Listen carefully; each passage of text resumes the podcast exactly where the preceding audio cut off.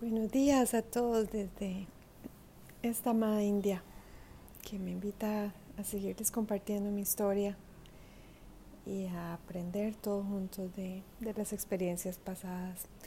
Algo que, que siento que es importante para todos los que pasamos por relaciones con, con psicópatas, con narcisistas, con manipuladores, con mentirosos, compulsivos. Mm, es que tenemos que tener mucha compasión por nosotros mismos. El proceso de tomar distancia de estas personas, de cortar lazos, de sanarnos, eh, necesita una gran compasión por nuestras propias equivocaciones, nuestros, digamos que, errores de juicio porque eso es lo que sucede con un manipulador. Uno dice que es rojo y él dice que es verde y que uno está loca aunque sea rojo. y hoy quiero seguir contándoles de mi experiencia. Ya, ya les hablé de lo que fue mi experiencia eh, llegando a India, en la embajada, todos los retos que tuve, porque no pude traerme a mis niños amados a India. Y ahora voy a recordar que fue el año 2018 para, para mi vida y también qué estaba sucediendo en Costa Rica mientras todo esto eh, me pasaba a mí en India. Eh, obviamente que todo esto yo lo entendí hasta después. Muy bien, entonces como yo me vine de embajadora, eh, con esta persona, con este ser, habíamos hecho un acuerdo legal muy detallado. Yo soy abogada y en el acuerdo legal no solamente eh, se determinaba que la custodia de los niños iba a ser temporalmente dada al padre ya que la madre tenía una oportunidad de trabajo. Y a su regreso, al regreso de la madre, los niños regresaban a ella. Sino que yo además hice un, detallado eh, listado de cómo iban a estar distribuidas las obligaciones a todo nivel, el cuidado de los niños, las escuelas, los pagos, las empleadas, el transporte, las medicinas, la ropa, eh, la recreación, los viajes, todo, todo está absolutamente detallado. Y bueno, en realidad era fácil porque mm, desde que los niños nacieron, eh, yo llevé el 95% de la carga financiera del hogar. Eh, sí, algunos pueden decir que es que esta persona estaba muy joven y de que eh, yo le llevaba ventaja. Pues obviamente que sí, obviamente que sí. Yo ya era una persona asentada, tenía mi casa, tenía mi carro, tenía mi trabajo, tenía mi lugar de trabajo y esa persona no tenía nada. Eh, pero el tema no es ese. El tema es que una persona, aunque tenga 24 o 25 años, si tiene un deseo de ayudar, si tiene un deseo de trabajar, si tiene un, un deseo de hacer un esfuerzo y de entregarse a lo que sea, ya desde ahí se ve. Vean que en este caso no era así. En este caso era como mi padre le decía el príncipe consorte. Esa es la mejor descripción. Igual, yo recuerdo cuando me lo decía, a mí me caía como una patada en el hígado, pero de nuevo, mi papá y mi mamá tenían razón, esta persona era una revista. Entonces llega a mi casa y ya hay todo un sistema montado, eh, había un hogar ya moviéndose. Este, teníamos muchachas de años, de muchísima confianza, dos hermanas muy, muy amorosas con los niños. Eh, yo tenía un, estudio de yoga abierto, estudiantes de día y de noche. Él llega y se integra a este sistema. Sin embargo, viéndolo para atrás, se integra con una actitud muy prepotente, como si hubiera llegado el rey más o menos así. y sin mucho que dar a cambio. esto yo lo veo ahora para atrás y entiendo cuáles son los trastornos de la, de la personalidad narcisista y he estudiado muchísimo porque todo me hace clic, ¿verdad? Hay un tipo de narcisismo que es el peor de todos, que se llama narcisismo encubierto. Y estas, en estas personas ellos pretenden ser todo lo que no son, pretenden ser empáticos, altruistas, amorosos, amables, bueno, es, eh, eh, crean ellos una, una, imagen falsa de lo que ellos son, eh, cuando en realidad son monstruos detrás de toda esta apariencia. Recuerden que todo esto es facilitado por la madre de estas personas. Y bueno, se enganchan con personas que, que, tenemos alta integridad moral, que decimos que vamos a hacer una cosa y la hacemos. Que no somos buenos para poner límites. Eso es parte de las personalidades codependientes. Eh, y se aprovechan de esta vulnerabilidad que ellos ya la pueden leer desde antes. Eh, yo venía de un matrimonio con un alcohólico y, sí, muchas cosas que sanar en una relación con un alcohólico, la codependencia es brutal, el alcohólico está adicto al alcohol y uno está adicto al alcohólico. Ese afán de controlarlo, ese afán de cuidarlo, ese afán de que no se jale más tortas, de que no se vomite delante de la gente, de que no diga lo, incorrecto. O sea, eh, es, un infierno. gracias a Dios que, que pude salirme de esa relación también. Pero con estos narcisistas perversos es mucho más difícil porque ellos dan una apariencia de bondad. Hasta la fecha lo sigue haciendo. Hasta la fecha él es la víctima de todo esto. Eh, entonces esta persona llega a mi mundo, un mundo ya muy, muy sólido, muy asentado. Eh, y muchas de sus exigencias eran como por debajo de la mesa. Y así fue como sucedió, exactamente igual mientras yo estaba embajadora. Eh, ya dije que yo los rubros mayores de los niños los pagaba yo. Yo pagaba todas las escuelas, escuelas privadas que yo les había escogido, que siempre pagué desde, desde un inicio. Eh, y además le enviaba dinero al, al perverso.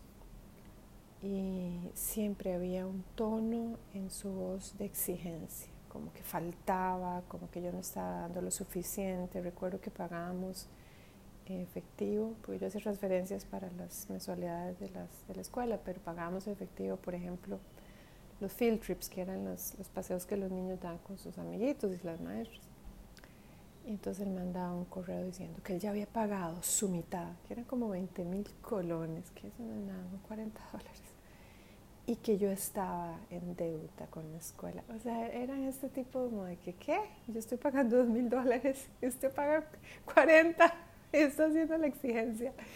E, era algo realmente como, como fuera de toda proporción. Le encantaba, eh, era como recalcar eh, y criticar y, y, y, ¿verdad? Hicimos en Costa Rica una mosca hablando de higiene, porque él no hacía más Ven qué interesante, como yo pagaba los rubros mayores, eh, él tenía su trabajo, ya, ya gracias a Dios ya se había despertado, bueno, se había juntado con una mujer que probablemente ya lo puso en línea, bendito Dios.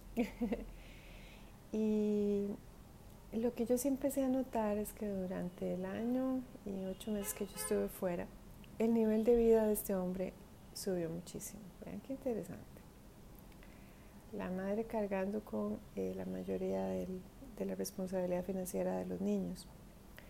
Se compró un carro nuevo, eh, se, se, mudó a un, a una casa nueva, empezó a viajar, esa es la parte que bueno, yo me quedo viendo estrellas.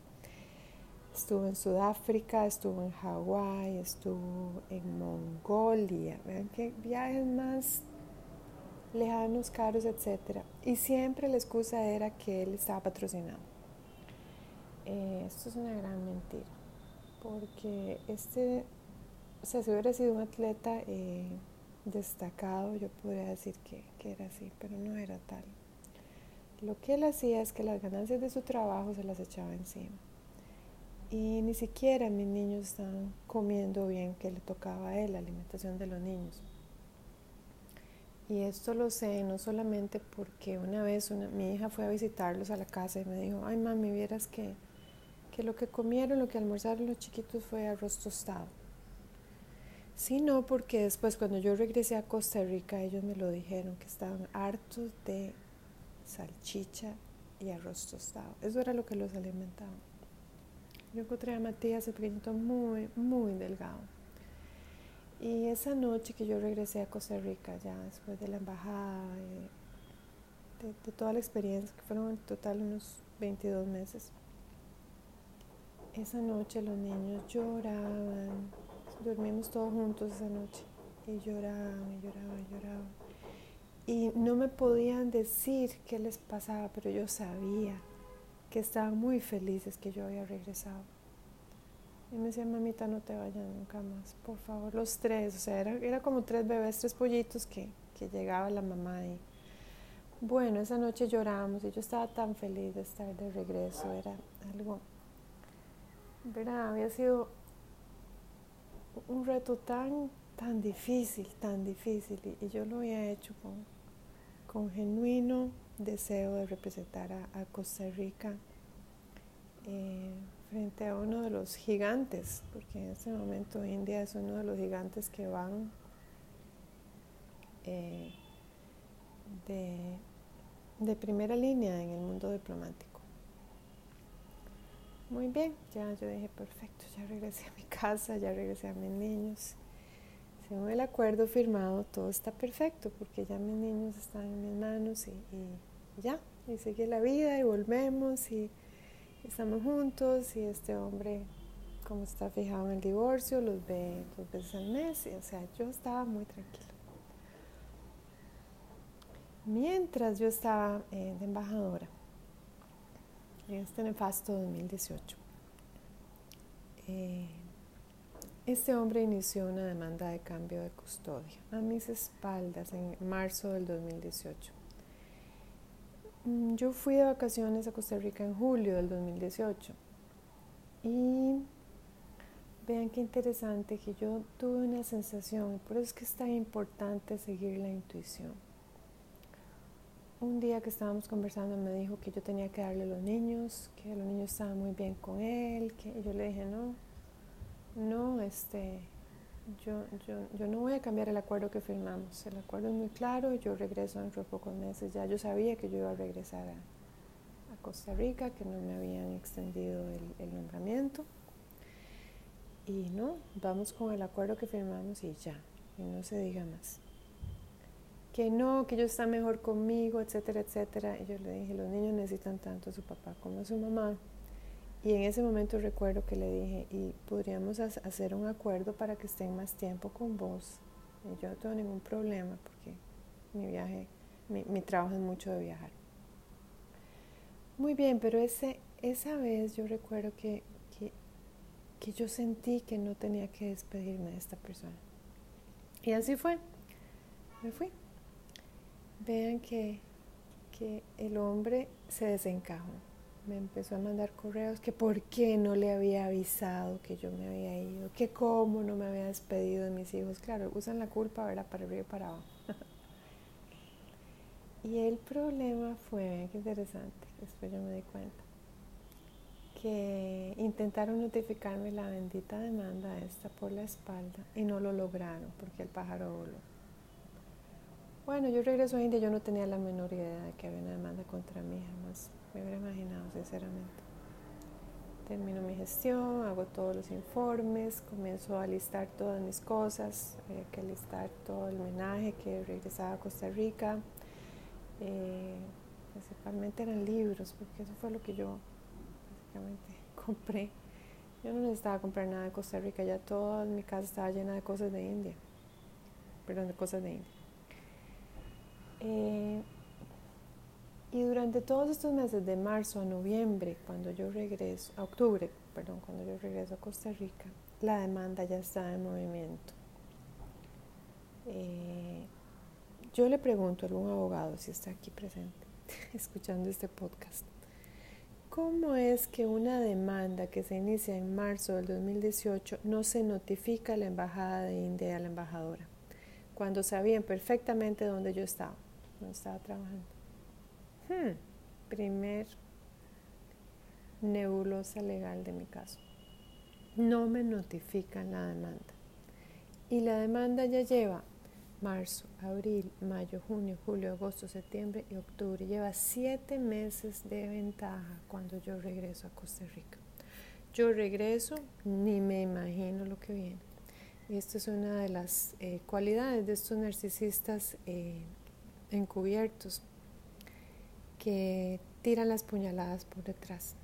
Se protegen, se tapan entre ellos y actúan de una manera absolutamente puro Judas, así puede ser. Después de esa noche donde dormí con mi niño, donde estamos tan felices de estar juntos de nuevo, donde Teo lloraba y me decía, mamita, no te vayas nunca más. Bueno, era, era una fiesta. Eh, mi pareja Abhishek había eh, decidido ir a conocer a mis niños, visitar a mis padres, conocer a mi familia, aunque nosotros no sabíamos qué iba a suceder con nuestra relación, porque el plan de Abhishek era quedarse en Costa Rica tres meses, conocer Costa Rica, íbamos a ir a pasear a todos los parques nacionales con los niños. Solo pudimos hacer un paseo. Mm. Eh, y todo aparentemente estaba muy bien. Yo estaba muy feliz, eh, empecé a enseñar un, un, curso, tenía unos estudiantes espectaculares, eh, volver a mi casa. Bueno, después de haber pasado tan, tantas peripecias, regresar a mi hogar era, era, era todo lo que anhelaba, y a mis niños y, y a mi hija, que ya el bebé tenía, sí, ya, ya tenía más de un añito, o sea, era a mis padres que no los había visto por tantos meses, que ya están mayores, a, mi otro hijo que también este, extrañaba muchísimo. Dos de mis hijos mayores viven en Alemania y dos viven en Costa Rica. O sea, yo volver a Costa Rica fue el paraíso. Mientras yo estaba en India, entonces, esta persona eh, en unión de sus padres, como, como dije, su padre es un pseudo abogado, yo no podría llamar a un abogado que, que destroza hacia una familia un abogado. Yo, yo siento que estas personas deberían ser suspendidas de la profesión por falta de ética. Y en unión, un elemento aquí muy importante, de la nueva mujer.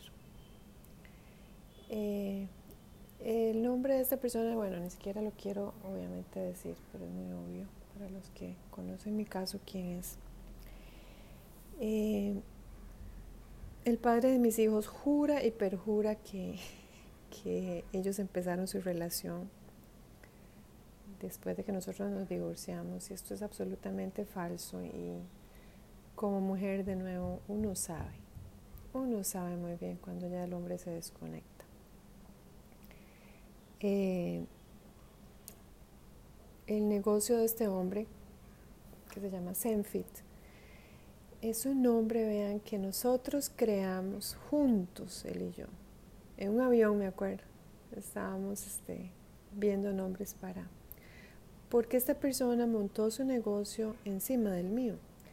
Y bueno, recibió todo el apoyo, recibió el espacio físico, recibió yo recuerdo mi estudio de yoga que yo amaba, pero con todo mi alma y que lo cuidaba y tenía un piso de almendro muy, muy, muy refinado, que era especialmente para, hecho para el yoga, para los saltos en el yoga, para que no los estudiantes no tuvieran molestias en la espalda baja, tenía una vibración, o sea, era un lugar muy, era impecable. Y yo en este afán de que esta persona se independizara económicamente de mí, ¿verdad? Que era como tener un tumor en un riñón. Yo le di el espacio por dos años en mi estudio para que hiciera clases de de lo que él hacía, que era como una especie de, de ejercicio de alta intensidad mezclado con yoga. Porque bueno, él estuvo cuatro veces aquí en, en, en India y según él está certificado en yoga, bueno, esa es la, la pregunta de los mil. Pero bueno, en este momento el yoga se usa de todas las formas posibles.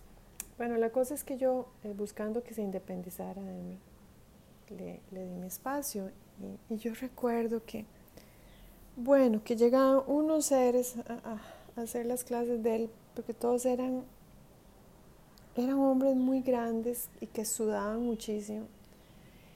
Y me dejaban el estudio sucio, lleno de gotas de sudor, con unos olores que yo recuerdo que las clases eran antes de mis clases de yoga. Y yo, bueno, estaba asqueada, llegaba, abría las ventanas, ponía el incienso, el piso todo. O sea, fue para mí un sacrificio tan grande y tuvimos muchas peleas eh, eh, por esto, porque él insistía en que, en que tenía que hacerlo ahí, que no tenía plata, obviamente, para alquilar un local. Bueno, esa es la excusa, ¿verdad? Que se usa para todo. El negocio de esta persona nació sobre mis hombros, así puedo decirlo. Y eh, fue en el año 2013 donde ya finalmente, bueno, yo impulsando el yo día a día que hiciera un plan de negocios y encontró a un socio que, que se metió con el negocio y alquiló un lugar. Bueno, ese día fue para mí como el renacimiento, ya yo recuperaba mi espacio de trabajo ya esta persona pudiera trabajar lejos de este lugar. Esto fue en el 2013, vean que desde el 2007 trabajó en mi espacio, 2007, 2008, 9, 10, 11, 12, 13, 6 años yo tuve tumor. y recuerdo que en febrero del 2013 mmm, hicimos la inauguración del famoso Zenfit en un local en Escazú. Yo todo ese eh, enero había estado, como todos los eneros, eh, en Mysore con mi maestro. Y yo empecé a sentir que desde ese enero que ya el hombre estaba como en otra onda. Ay, qué interesante, a través de fotos, a través de mensajes, uno siente como que se le está, como energéticamente la persona se está alejando. Lo que yo no sabía es que ya había conocido a su, a su futura esposa. Mm. Y en, en, febrero que ya yo regreso y que ya él decide inaugurar el, el, el, local. Muy bien, hacemos una inauguración y toda la gente llega y bueno, estamos ahí con champán, etcétera, etcétera. y llega esta mujer, que llegó con su novio, por cierto. Y uno sabe cuando una persona no puede sostener la mirada. No me pudo sostener la mirada y no me saludó. Y yo me quedé pensando, ¿verdad? ¿Por qué? Todas las personas que estaban en el, en el evento me saludaron, excepto ella. Ajá, bueno, otra, otra bandera roja. Después de la inauguración me voy yo para Holanda a seguir trabajando. Y estando en Holanda, que ya yo siento definitivamente la distancia total, absoluta. Fue en ese mes que ellos se enredaron. Esto lo puedo asegurar así, poner la mano en el fuego. Y él lo va a negar mil y una vez, pero eh, las mujeres tenemos una intuición increíble. y bueno, cuando yo regresé, vean qué increíble. Bueno, ¿qué son estos perversos? Yo regresé, le compré un reloj muy hermoso, le compré varios regalos. Ojo la clase de bicho, eso es lo único que puedo decir, porque ya estaba involucrado con la otra mujer. ¿Y ustedes creen que me rechazó mis regalos? Para nada los regalos nos agarró. Es, es increíble la falta de espina moral y ética que tienen estos perversos. Eh, bendito Dios que fue gracias a esta mujer, porque este hombre no tenía los huevos. Fue gracias a esta mujer que ya lo estaba seduciendo, ¿verdad? Desde afuera, que el hombre finalmente se va de mi casa en abril de 2013 y se termina. Eh, se termina porque tal vez yo no hubiera tenido, tengo que aceptarlo y confesarlo, la fuerza de echarlo de nuevo. Chao. Muy bien, bueno, me quedo yo este, lamiendo mis heridas, obviamente que estaba, estaba movida, por si que es muy raro, ¿verdad? La, psicología de los seres humanos. Uno, uno, puede no querer a alguien, pero en el momento que otra persona se interesa en esa persona, como que a uno le duele el ego. Tengo que confesarlo que así fue. No era amor, era ego. Pero bueno, ya había terminado, ya bendito Dios, había terminado. Yo regresé a mi vida, mis niños amados, mi yoga. El yoga ha sido siempre para mí la medicina, la práctica que me ha salvado en cada etapa de mi vida. Por eso que yo no puedo agradecerle a mi maestro todo lo que me ha dado. Y estos eran los antecedentes de la personalidad de este ser. Cuando yo regreso a Costa Rica, en octubre del 2018, después de mi embajada, mm, es que el monstruo va a sacar la cabeza. Así le voy a llamar a este capítulo. El monstruo saca la cabeza. Eh, ya él estaba muy, muy, muy conectado con esta, esta, esta mujer.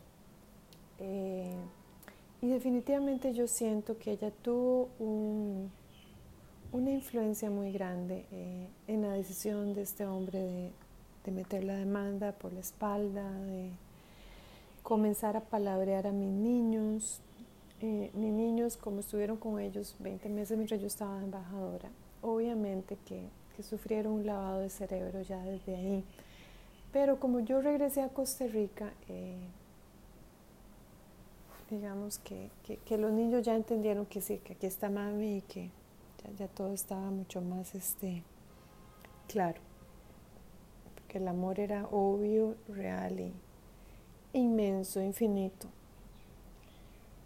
Eh, cuando en ese octubre y en ese noviembre del 2018, yo recibiendo las cosas desde India, eh, volviendo a montar mi casa, enseñando con mi pareja, los niños felices de conocer a Abhishek, Sí, le encantan los niños, estábamos muy, muy contentos todos, estábamos una fiesta, recuerdo que llegó el Diwali, que es la Navidad India, y bueno, todos celebrando, llegaron amigos, cantamos, bailamos. Mm. Yo no anticipaba la daga que venía, jamás. Abhishek tuvo que regresarse a India por un tema familiar de improviso. Y yo digo que Dios lo sacó de lo que venía, porque si él hubiera estado ahí cuando llega esa demanda nefasta, bueno, yo creo que le hubiera arrancado el cuello a este, a este ser. Dice que es muy grande y muy fuerte. este ser es como un, como un muñequito, así podría yo. Es, es muy enclenque a nivel físico, aunque aparente lo contrario. Dice que la, que la, el alma se muestra a través del cuerpo, sí, así, así que definitivamente. Muy bien, entonces recuerdo estar yo en mi casa saliendo para, no sé, llevar a hacer unas, unas compras en el supermercado y me tocan el timbre. Y aparece una abogada con un gran este, expediente. Por cierto, el expediente venía todo manchado de café. Vean qué clase de abogados. ¿Qué clase de abogado entrega un expediente, una notificación todo manchado de café? Gente muy, muy, de nuevo, muy pedestre. y recibo yo ese legado y empiezo a leerlo. Y era una mentira tras la otra, una mentira tras la otra. Y la única prueba que tenía esta gente, vean, de todo lo que decían era el testimonio de la madre del narcisista, el testimonio de la compañera del narcisista y el testimonio de la prima del narcisista. no quiero ni entrar en la prima, ni siquiera merece palabras, eso es lo único que tengo que decir.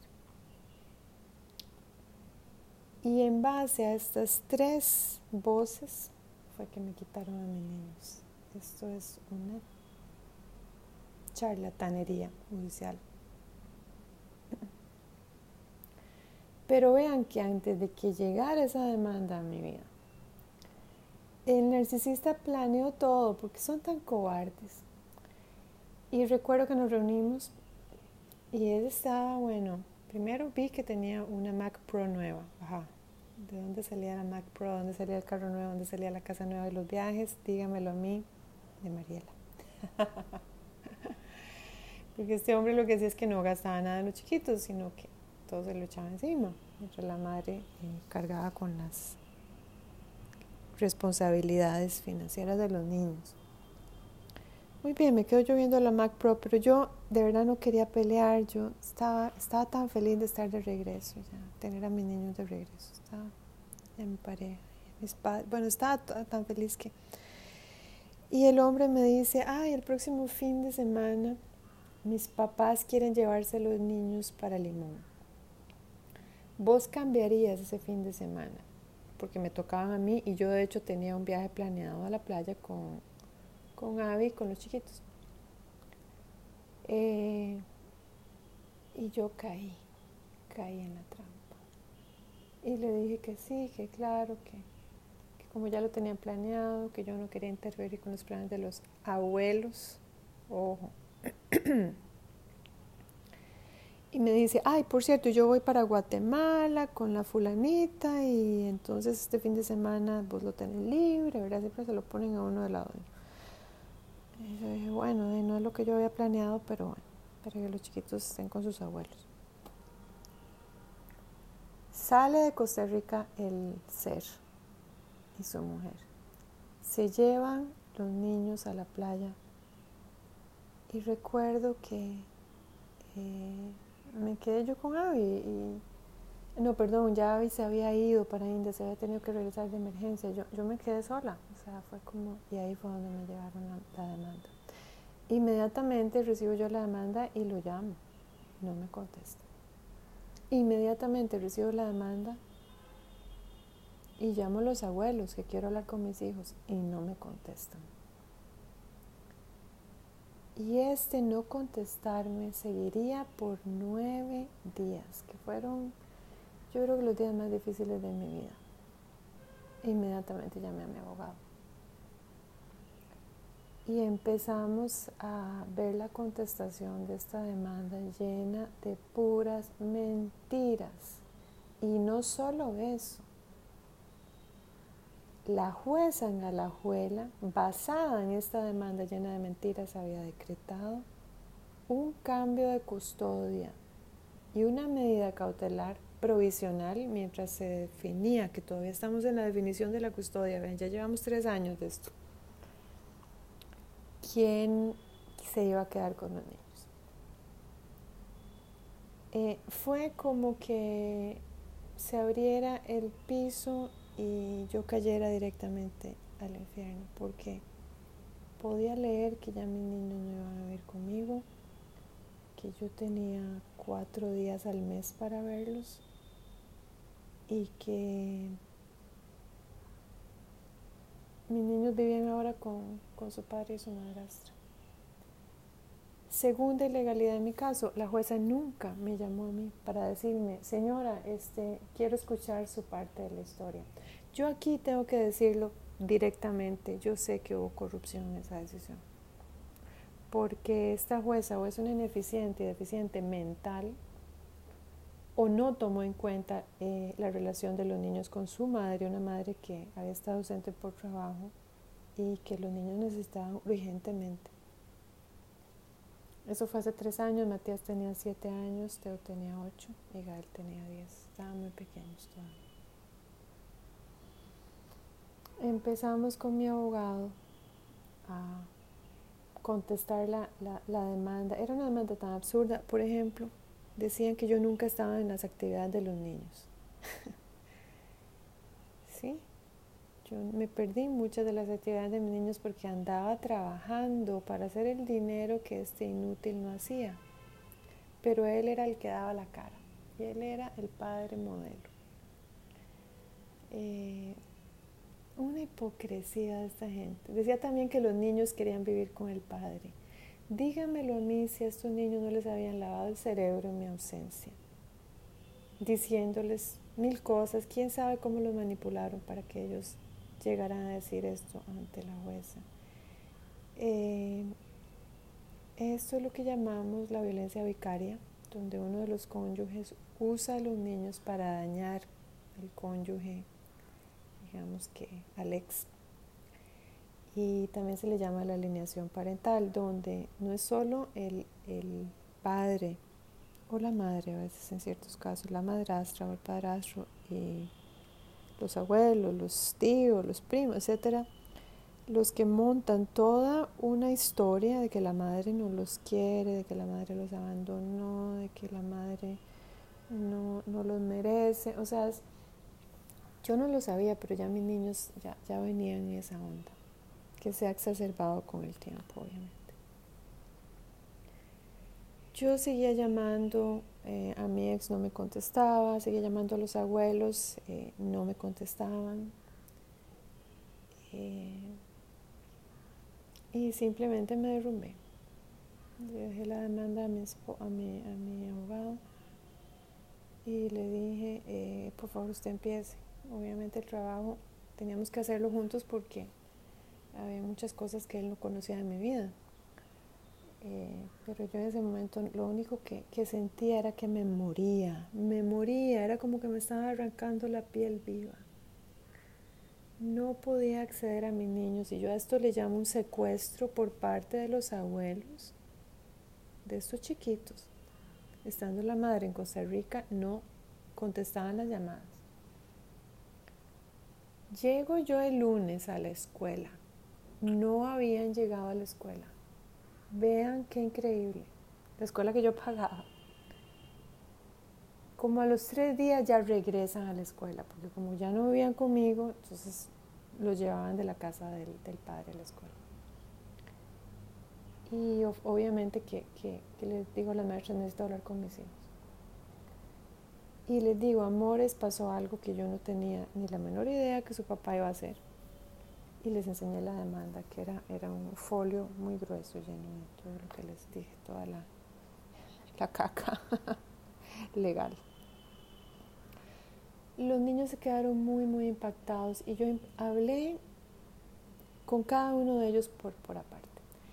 Eh, Gael, que ya tenía 10 años, que ya estaba un poquitito más despierto, me dijo, sí, mami, mis abuelos siempre han querido separarnos de vos es que recuerdo tan claro como me lo dijo. Sí, mami, yo sé. Esto tiene todo el sentido porque mis abuelos y mi papá siempre han querido separarnos de vos. Teo estaba muy, muy asustado, Matías también, y, no entendían qué estaba pasando, pero le entendían que estaba pasando algo grave. Eh, y en ese momento, ven que increíble, porque esta persona había palabreado a toda la gente en la escuela. Una escuela que yo eh, busqué y pagué con, mucho esfuerzo durante muchos años. Llega la supuesta psicóloga de esta escuela, la Franz Liszt en Santana y me dice, usted está dañando a sus niños. Yo le digo, ¿qué le pasa? son mis hijos y mis niños necesitan saber la verdad. Ellos no necesitan saber estas cosas. Perdone, aquí hay algo importante que tengo que comunicarle a mis niños yo quiero que ellos sepan la verdad. Eh, la cosa es que me negaron la, entrada a la escuela de ahí en adelante. Y esta persona le dijo a la directora que si yo veía a los niños en la escuela, que iban a tener consecuencias legales para la escuela bueno, amedrento a todo el mundo. Eh, entonces me queda, se queda la madre en shock primero por, por esta puñalada y además no puede ver a sus niños. ¿Qué les parece? Y al día siguiente digo, bueno, quiero llevarme los niños a almorzar, voy a pasar por ellos. No, no puede. Páseme los niños por teléfono. No, los niños no, no pueden hablar con usted.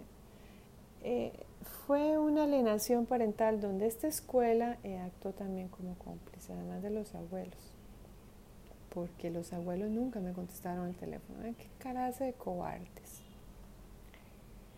Eh, yo empecé realmente a caer en un hueco emocional. Caminaba por la casa, la casa estaba sola, estaban sus muñecos de peluche, estaba su ropa, estaban las camitas, estaba... Y empecé realmente a irme a, un abismo. Eh, hablé con mis padres, les conté lo que estaba sucediendo, o sea, eh, estaban tan enojados, tan enojados. Y bueno, que estaba tan enojado, me decía, me devuelvo. Le decía yo, no, no, mejor quédese por allá. quédese allá porque la verdad es que eh, esto es una esto es una violencia, esto es una locura y eh, que yo describo como violencia machista de la más baja,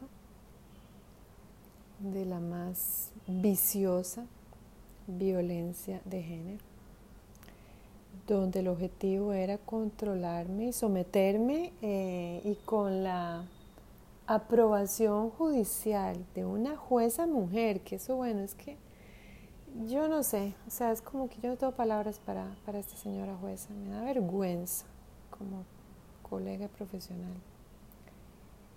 Eh, los niños ya habían sufrido un adoctrinamiento bastante violento, pero yo no sabía nada de eso. Y qué interesante, a pesar de todo esto, Gael me dijo, sí, mami, yo he notado que ellos quieren separarme de vos, separarnos.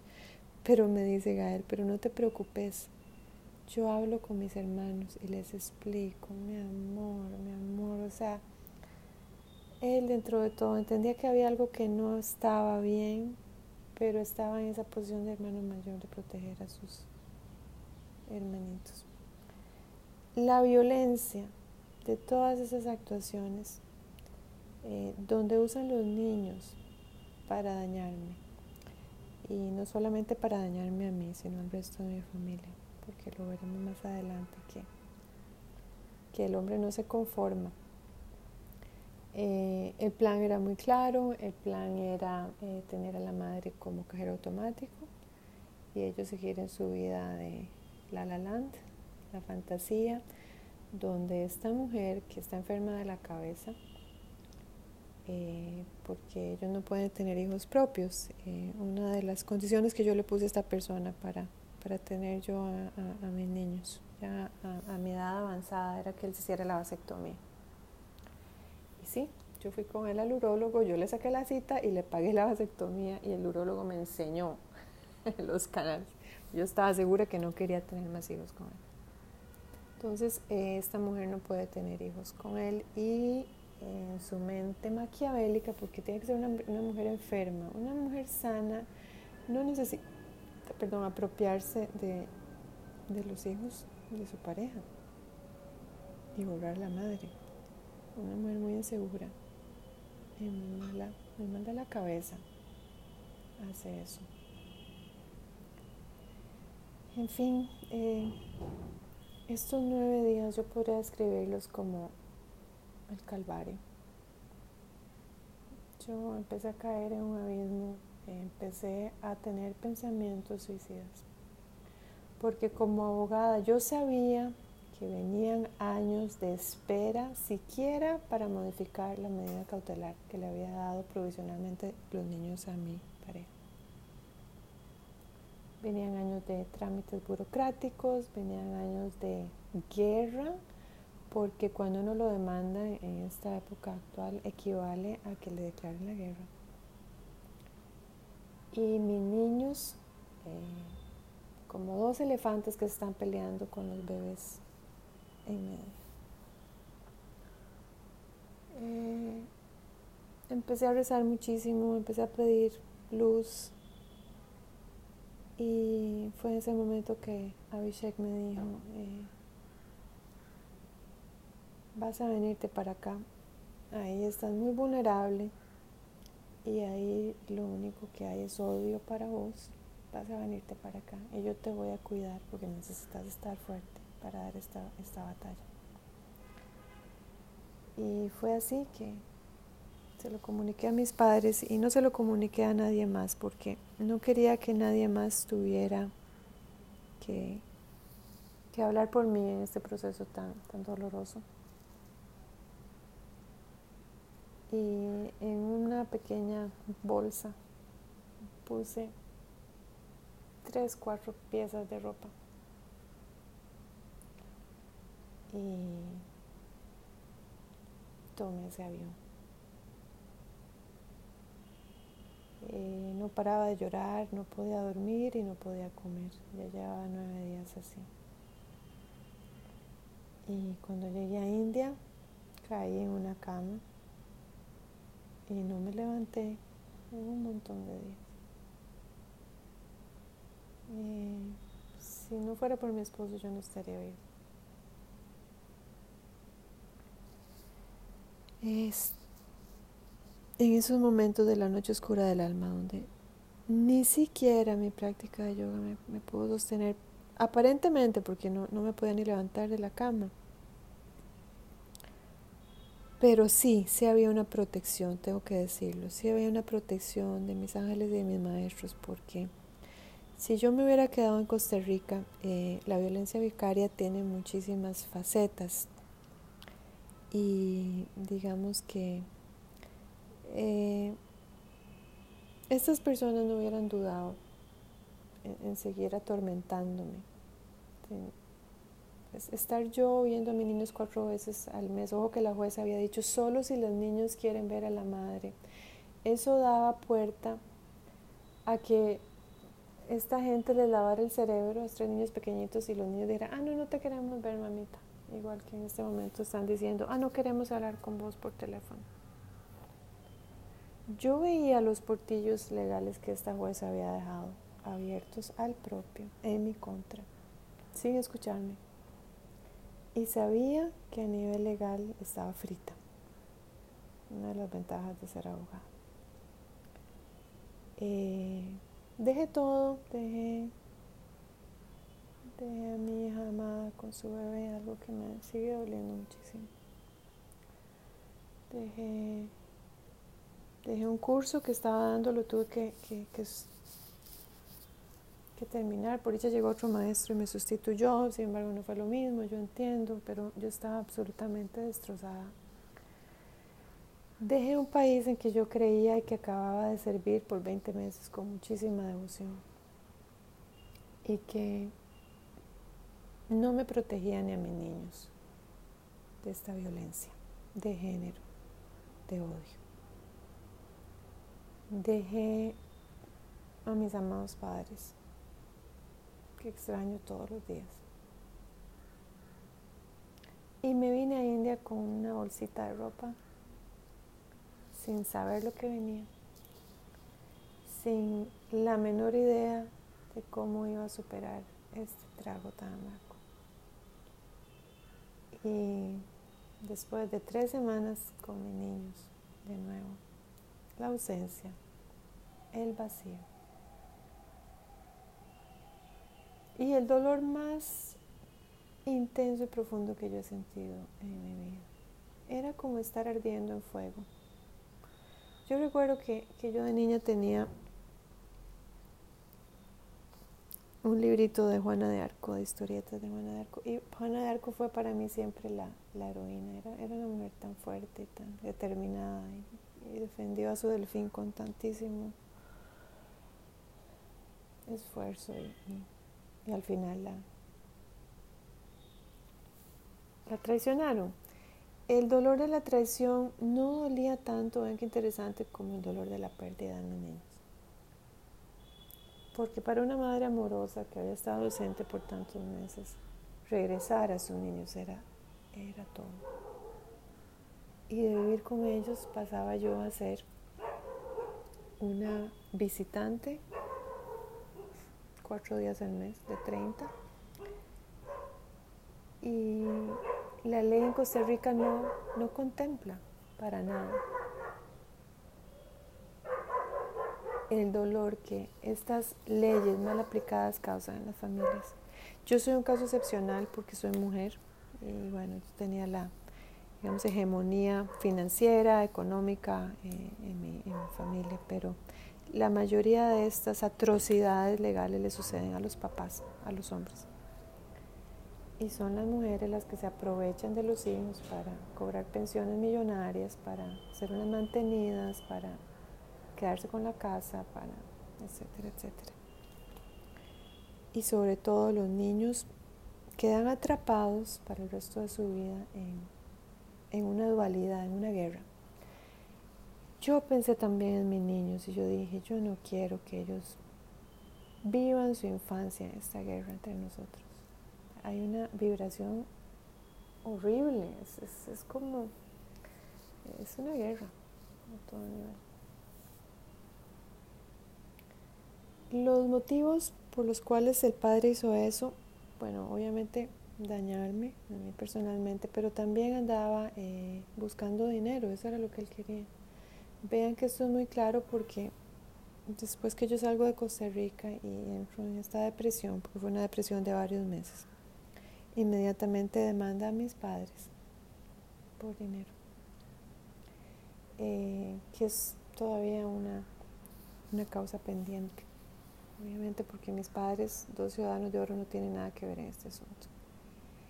Y los demanda por una suma estrafalaria que era más o menos siete veces lo que él daba de pensión. Es como que los abogados no entendían, decían, ¿qué, qué, le pasa a esta persona? Absolutamente eh, absurdo. Eh, yo me fui de Costa Rica porque yo no iba a obedecer una ley injusta. Y este pronunciamiento de esta jueza en Alajuela, que no voy a decir el nombre, pero Señor, usted sabe quién es. Y usted no tiene perdón de Dios por el daño que ha hecho a mis niños. Usted es una profesional ineficiente que la deberían destituir inmediatamente.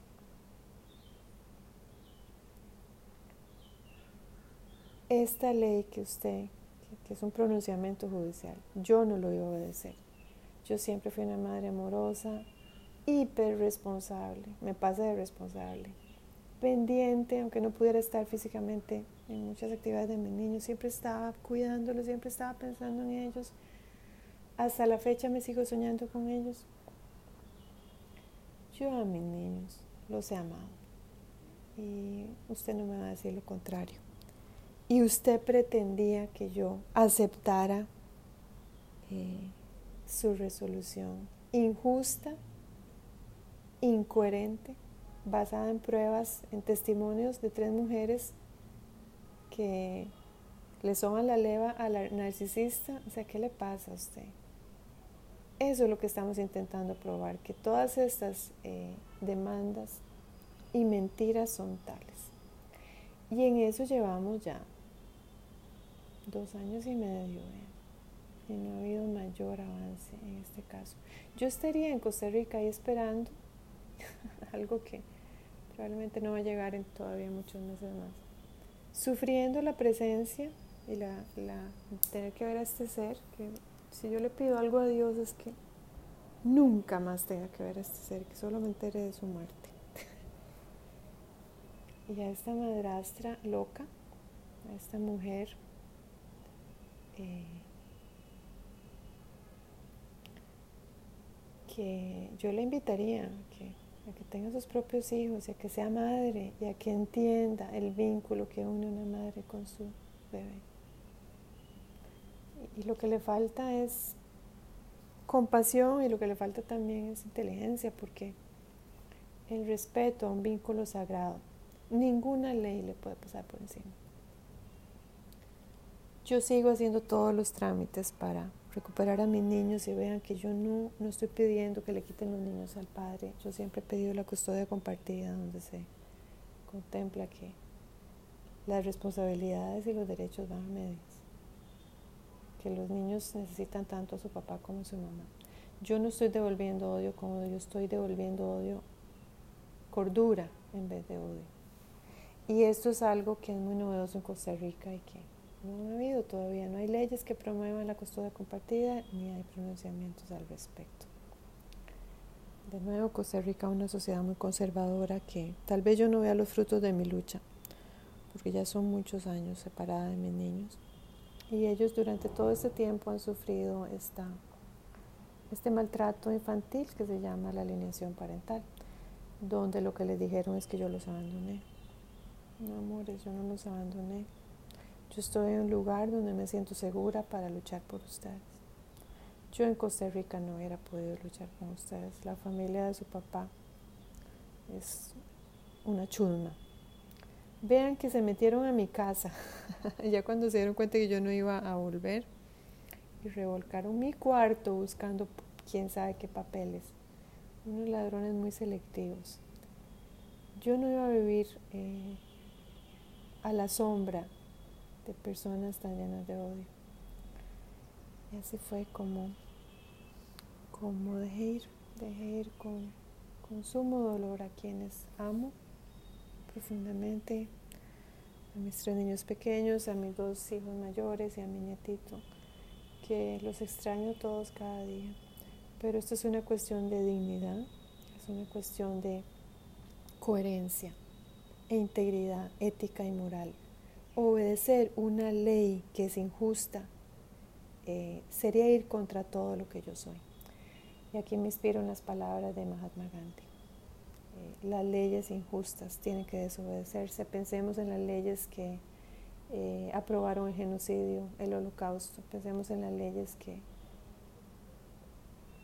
confirmaron el apartheid. Pensemos en las leyes que, que han causado tanto dolor a la humanidad. Y pensemos en las leyes que en este momento están implementando para, para continuar el genocidio donde los seres humanos somos los conejillos de India de experimentos y laboratorios que solo buscan su propio provecho. Y decidamos todos no obedecer leyes injustas, leyes absurdas. Esta es mi causa y la defenderé hasta el último día. Nunca he abandonado a mis niños porque me los quitaron, me los arrebataron de mis brazos los amo, los amaré hasta siempre. Aquí mi hogar está abierto para todos mis hijos y mi nietito siempre. Y aquí los espero con los brazos abiertos y con la convicción de que estoy dando una lucha justa. Por mí y por todos los padres y madres que están en mi misma situación, que somos muchos. Y sobre todo por los niños, los inocentes, maltratados a manos de gente loca, de perversos mentales, que usan sus propios argumentos para lavarle los, el cerebro a estos niños tiernos y para alimentar su odio. Mis hijos escucharán este, esta grabación en algún momento, ese es mi deseo. Sepan que los amo, sepan que los extraño cada día, pero su mamá no se va a dejar que le pusieran el pie en la cabeza. Esto es violencia de género, es una violencia hacia las mujeres que somos exitosas, las mujeres que somos independientes y que decidimos no quedarnos en relaciones tan mediocres, tan pobres. Esta es la venganza de aquellos que, perdonen la palabra, no tienen huevos y tienen que atacar por la espalda. Eh, pero algunas no nos dejamos, no nos quedamos a que nos maten, decidimos volar. Ese es mi deseo para todas las mujeres que en este momento estén en una situación parecida, viviendo con un narcisista, viviendo con un perverso, con un mentiroso. No se queden ahí. Eh, esto puede terminar muy mal. En mi caso, sí, terminó muy mal, pero estoy viva. Y tengo una vida llena de amor y estoy cerca de mi maestro acá en India. Estoy haciendo lo que amo. Estoy en contacto con seres muy hermosos a todo el largo y ancho de este mundo. Estoy cumpliendo con mi misión de vida, estoy luchando por una causa justa y amo a mis niños. Eso es lo que tengo que decir, los amo, los adoro. Eh, su mamá siempre piensa en ustedes. Y Matías, ahora que el próximo domingo cumplí 10 años, este, este podcast lo inicié pensando en vos, en la fuerza que me has dado desde que naciste para ir más allá de lo que yo creía posible, para realmente entregarme de corazón a lo que yo creo y ser consecuente y tomar las acciones determinadas y valientes para no bajarle la cabeza al patriarcado. Esta es mi causa. Muchas gracias.